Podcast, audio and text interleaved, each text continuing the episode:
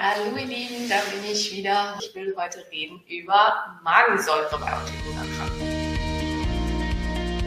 Herzlich willkommen beim Podcast der Autoimmunhilfe. Deine Gastgeberin ist Dr. Simone Koch.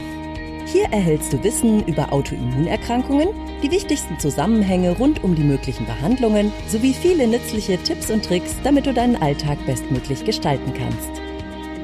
Noch ein kleiner Disclaimer. Dr. Simone Koch ist in diesem Podcast nicht als Ärztin tätig. Sie führt hier keine Behandlungen oder Beratung von Patienten durch. Sie veröffentlicht hier ausschließlich ihre eigene Meinung und Erfahrungen rund um Autoimmunerkrankungen. Die in diesen Beiträgen enthaltenen Informationen können keine Beratung durch einen Arzt ersetzen und sind keine medizinischen Anweisungen.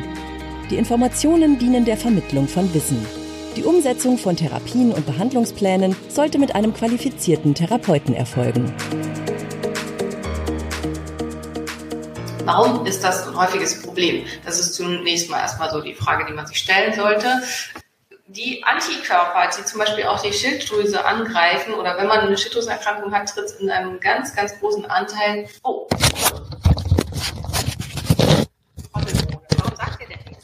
So, jetzt hier, Ton, besser. okay, wir haben ja noch nicht angefangen mit dem entscheidenden Teil. Also, jetzt aber.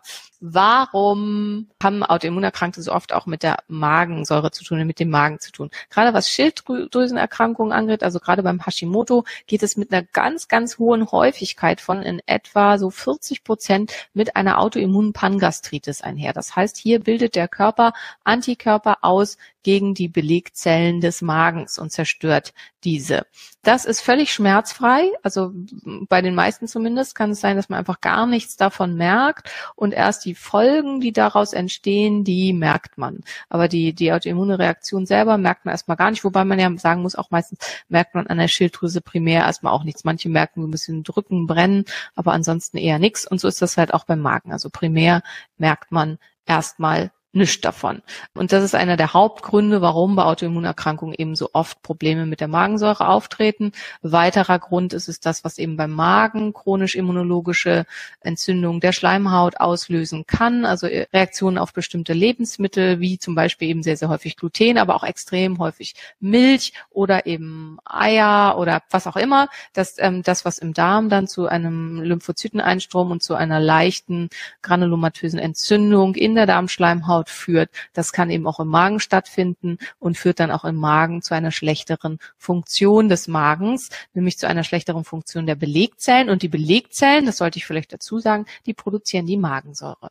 Nebenbei produzieren die Belegzellen noch was anderes, was relativ wichtig ist, nämlich Intrinsic Factor. Intrinsic Factor ist der Stoff, der an Vitamin B12 binden muss, damit dann später im Dünndarm das Vitamin B12 aus dem Darm aufgenommen werden kann. Ohne Intrinsic Intrinsic Factor keinerlei Vitamin B12 Aufnahme über den Magen-Darm-Trakt. Das heißt, jemand, der eine autoimmune Pangastritis hat und oder jemand, der eben eine chronische Entzündung der Magenschleimhaut hat durch immunologische Reaktionen, ist extrem dafür prädestiniert, auch einen B12-Mangel zu entwickeln, zum Teil auch einen schweren B12-Mangel. Das wiederum kann eine ganz, ganz große Rolle spielen im Zitratzyklus, also in dem in der Kette, in der die Energie in unserem Körper produziert wird, spielt B12 eine ganz, ganz entscheidende Rolle.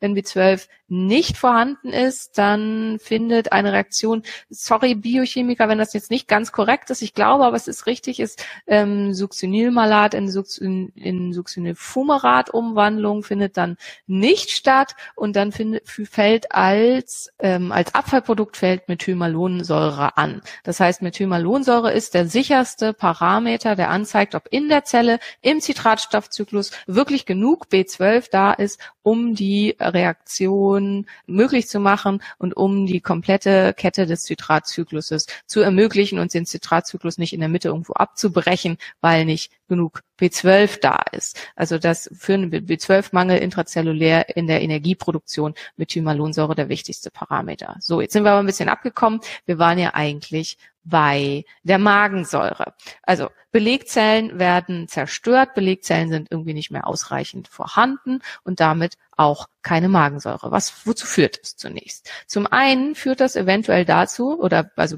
bei sehr, sehr vielen dazu, dass der Magen nicht richtig schließt. Das heißt, der pH des Magens muss unter einen gewissen Wert fallen, damit der Pförd, äh, also damit der die Cardia, der Verschluss des oberen Magens, ich hatte jetzt fast Pförtner gesagt, aber der Magenpförtner ist der Verschluss, untere Verschluss des Magens, deswegen will ich das nicht, auch wenn es auch passen würde, nicht, ver äh, nicht vertauschen. Also dass die Cardia, der obere Verschluss des Magens, nicht richtig schließt, weil das ist so eine physiologische Reaktion. Es gibt da sozusagen einen Messfühler, der fühlt, ob der Magen sauer genug ist und der schließt dann erst, wenn der pH unter einen gewissen Wert fällt, was er üblicherweise im Magen immer sein sollte. Der Magen gehört extrem extrem sauer. Wenn es in der Speiseröhre so sauer wäre wie im Magen, das würde brennen wie Teufel und Schmerzen ohne Ende und ja, würde einfach alles zerfressen, weil das sind zwei unterschiedliche Epithelien. Das eine ist ein Zylinder und das andere ist ein Plattenepithel.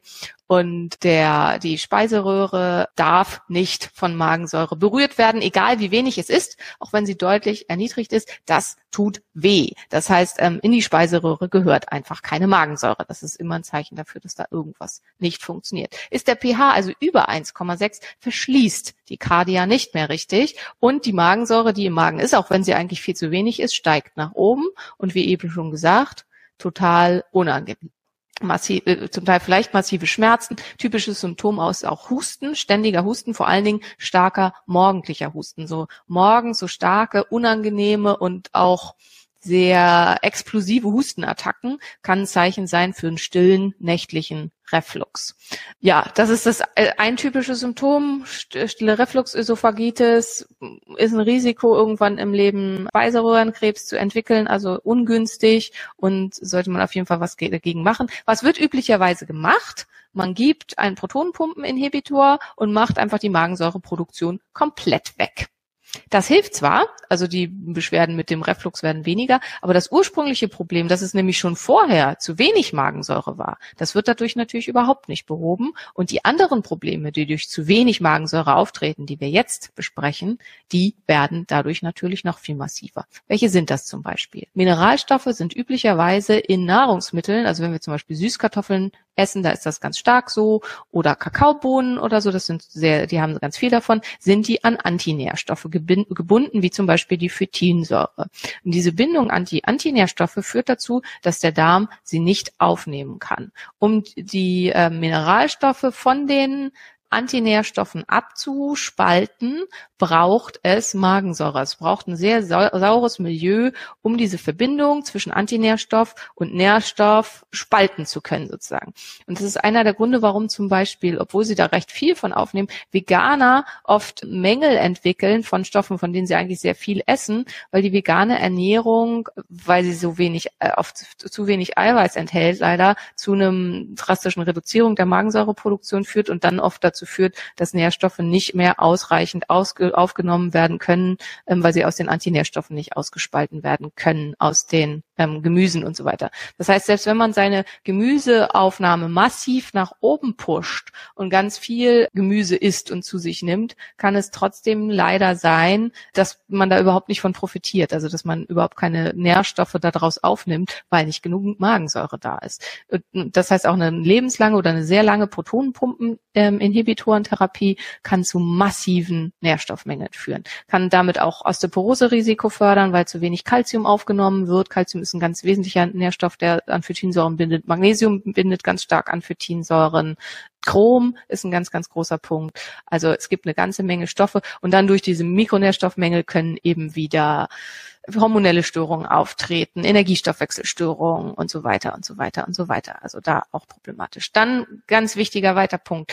Eiweißspaltung. Die Magensäure ist ganz entscheidend mit dafür wichtig, dass wir Eiweiße gut verdauen können. Magensäure und Pepsin, was auch damit schon produziert wird. Eiweiß sind super entscheidend und wichtig und deswegen sollte man die natürlich auch zu sich nehmen können und dann müssen sie auch verdaut werden können. Und dafür ist eben auch die Magensäure ganz, ganz wichtig und mit entscheidend, damit die langkettigen Proteine einzeln gespalten werden können. Ganz wichtig auch, wenn man bestimmte ähm, Unverträglichkeiten hat. Also schon im Magen, alles, was schon im Magen in seine Einzelteile gespalten werden kann, kann später als Protein keine Reaktion mehr auslösen. Also nehmen wir jetzt mal zum Beispiel Avenin. Avenin ist das Prolamin, das Lektin des Hafers. Avenin stellen wir uns jetzt einfach so als Kette vor und sagen wir mal, du verträgst Avenin nicht besonders gut vom Darm her immunologisch, aber du hast eine super Magenproduktion, super Magensäure, dann macht dein Magen schon im Magen aus dieser Proteinkette viele kleine Stückchen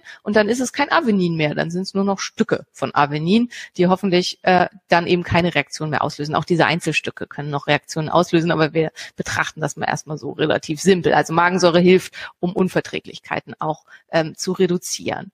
Und dann wenn der super saure pH äh, im Mageninhalt, also der super saure pH äh, im Mageninhalt in den Dünndarm fällt, dann ist das das Zeichen dafür, auch wieder so ein bisschen ja Physiologie und ähm, Psychologie, äh, Quatsch, Physik, Physiologie und Physik, ist das das Zeichen für die Bauchspeicheldrüse, ihre ganzen Enzyme auszuschütten, weil die ähm, Enzyme der Bauchspeicheldrüse und das, was die Bauchspeicheldrüse tut, ist eher äh, basisch, also es ist eher so, dass, äh, dass das ausgeglichen wird und dass es eben auch super scharf ist, aber äh, auf der Laugenebene und ähm, das gleicht diesen starken sauren Mageninhalt aus. Und wenn kein saurer Mageninhalt aus dem Magen kommt, dann wird auch die Bauchspeicheldrüsenfunktion ganz stark eingeschränkt. Also die exokrine Funktion des Pankreas, die exokrine Bauchspeicheldrüsenfunktion ist dann zu gering und es werden zu wenig Verdauungsenzyme ausgeschüttet. Und das kann wiederum dazu führen, dass Nährstoffe nicht richtig aufgenommen werden, dass Mineralstoffe nicht wieder richtig aufgenommen werden, Vitamine nicht richtig aufgenommen werden und vor allen Dingen auf Seiten der Makronährstoffe die Verdauung nicht richtig funktioniert. Und wenn das nicht richtig funktioniert, ähm, wenn zum Beispiel die Kohlenhydrate nicht vernünftig gespalten werden und so, weil halt Amylase nicht in ausreichender Menge da ist, dann kann es wiederum dazu kommen, dass zu lange Kohlenhydratketten bis in den Dünndarm vordringen, äh, bis in den Dickdarm vordringen und dort von Bakterien ganz stark verdaut werden. Bakterien, die da eigentlich gar nicht hingehören, sich ganz stark vermehren und dass das wiederum dann dazu führt, dass es eine Dysbiose gibt. Das ist der eine Punkt bei einer Dysbiose. Und der andere Punkt ist, eigentlich diese ganz krasse saure Magenbrei ist eine gewisse Barriere, dass Bakterien nicht aufsteigen können nach oben hin, in die, äh, äh, nach unten hin, Entschuldigung, dass Bakterien nicht absteigen können aus dem Magen. Also Bakterien, die wir gegessen haben oder die über schlechtes Essen oder so zu uns gekommen sind, dass die nicht in den Dünndarm kommen. Der Dünndarm sollte eigentlich weitestgehend bakterienfrei sein. Der hat eine ganz, ganz geringe Besiedlung. Und wenn diese Magenbarriere fehlt, dann können Bakterien dahin kommen, die da sonst nie hingekommen wären, siedeln sich an und können zum SIBO, zum Small Intestinal, Small Intestinal Bacterial Overgrowth führen, also zu einer Überbesiedlung des oberen Dünndarms mit Bakterien, die da überhaupt nichts verloren haben und die dann wiederum Nährstoffmängel äh, hinsichtlich Makronährstoffen äh, und Mikronährstoffen verursachen können, Blähung, Völlegefühl, Schmerzen und all ähnliches. Ja, ich glaube, jetzt habe ich eigentlich ziemlich viel und ziemlich ausführlich, warum das so wichtig ist und so weiter. Was kann man dabei machen? Zum einen ist es natürlich wichtig herauszufinden, also wie an der, bei allen anderen Autoimmunerkrankungen auch anzustreben, wäre eine Remission, dass keine weiteren Antikörper gegen die Belegzellen des Magens ausgebildet werden und diese sich erholen können. Der Magen ist ein hochregeneratives Bethel, also Gewebe und die können auch nachwachsen. Das heißt, das wäre das oberste Ziel, dass sich das einfach wieder erholt und das ist auch oft so, dass man dann mit der Zeit wieder darauf verzichten kann, irgendwas von außen einzunehmen rauszufinden, was sind Trigger. Häufigste Trigger sind, wie gesagt, auf Nahrungsmittelseite Gluten und Milch. Ausreichend B12 zuzuführen, ganz, ganz wichtig, eine Zeit lang und dann eben über Spritzen oder sublingual, wobei ich immer Spritzen bevorzugen würde und um das eben auszugleichen, Magensäure zuzuführen. Und das ist ganz, ganz wichtig, wer jetzt gut aufgepasst hat, Sodbrennen ist kein Zeichen von zu viel Magensäure, sondern von zu wenig. Also wenn man unter der Aufdosierung mit Magensäure Sodbrennen bekommt, heißt das, jetzt ist endlich wieder genug Magensäure da, damit irgendwer reagiert. Vorher war quasi fast überhaupt nichts da, aber noch nicht genug, damit der Magen schließt. Das heißt, man sollte sich dann trauen, wirklich mit der Dosis noch mal ein ganzes Stückchen nach oben zu gehen, um zu gucken. Kontraindikation für Magensäure auch ganz wichtig, regelmäßige Schmerzmitteleinnahme mit ähm, NSAR, Aspirin, Ibuprofen, Diclofenac, irgendwas in der Richtung und die Einnahme von Hydrocortison oder Corti anderen Cortisolablegern, ähm, ja, wie zum Beispiel Prednison oder ähnliches. Dann darf man keine Magensäure nehmen. Ich hoffe, es war für einige ein bisschen was dabei, wo sie gesagt haben, hm, das könnte meine Ursache sein für bestimmte Sachen. Magensäure mal zu probieren schadet nicht, ist nicht schlimm, wenn man keine von den Kontraindikationen hat. Also insofern lohnt es sich, das eventuell mal zu probieren. Ja. Ähm, wie viel subkutan in der Woche? Das kommt drauf an. Also ich fange an mit äh, wirklich täglich, also so richtig krass hochdosieren und dann nachher einmal pro Woche 1500 Mikrogramm B12. Also so mache ich das.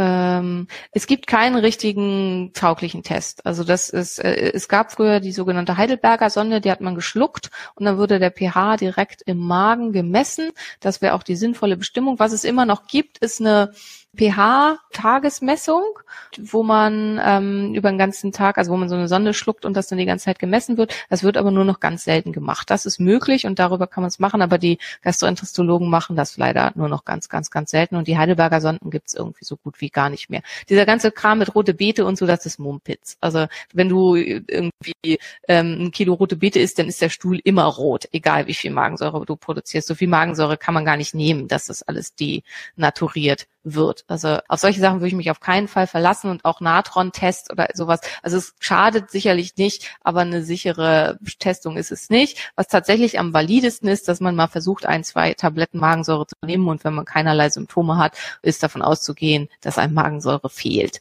Also das wird tatsächlich wirklich auch empfohlen als wichtigster Test. Darf man Ibuprofen und Magensäure nehmen? Nein, lieber nicht. Also weil das kann die Entwicklung von ähm, Geschwüren fördern. Wenn du das schon ewig machst und es macht kein Problem, ist es nicht so schlimm. Aber ja.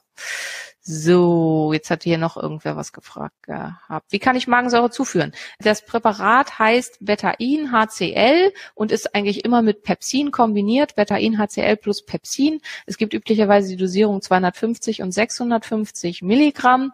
Hm, ich würde gegebenenfalls beides kaufen, damit man eine differenzierte Aufdosierung machen kann. Und wichtig ist zu wissen, einige, die wirklich massiven Magensäuremangel haben, nehmen bis zu sieben Gramm am Tag davon. Also nehmen wirklich von den 650ern dann zehn Stück oder so, um ausreichend dosiert zu sein. Und wie gesagt, Ziel ist rauszufinden, was ist die Ursache und das dann zu verbessern, damit man es nicht mehr nehmen muss, weil ansonsten ist es echt teuer.